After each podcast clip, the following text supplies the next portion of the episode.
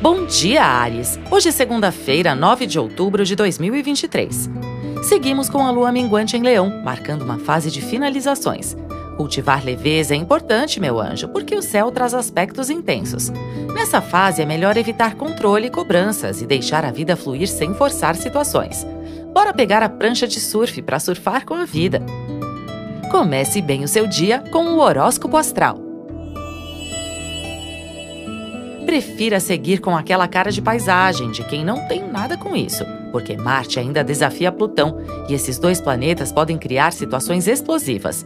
Vamos todos baixar a bolinha do ego para evitar disputas que podem trazer prejuízos e fugir do controle. Aliás, o céu está dizendo que ninguém controla nada, porque no período da tarde a lua se desalinha com Urano, indicando que pode haver alterações na agenda. O melhor é aceitar e seguir adiante, sem brigar ou forçar nada. Nem é hora de começar novos projetos também. Aproveite que a lua segue em leão para investir em atividades criativas e fazer algo que agrade sua criança interior. A lua nova chega no dia 14, aí sim vem a renovação.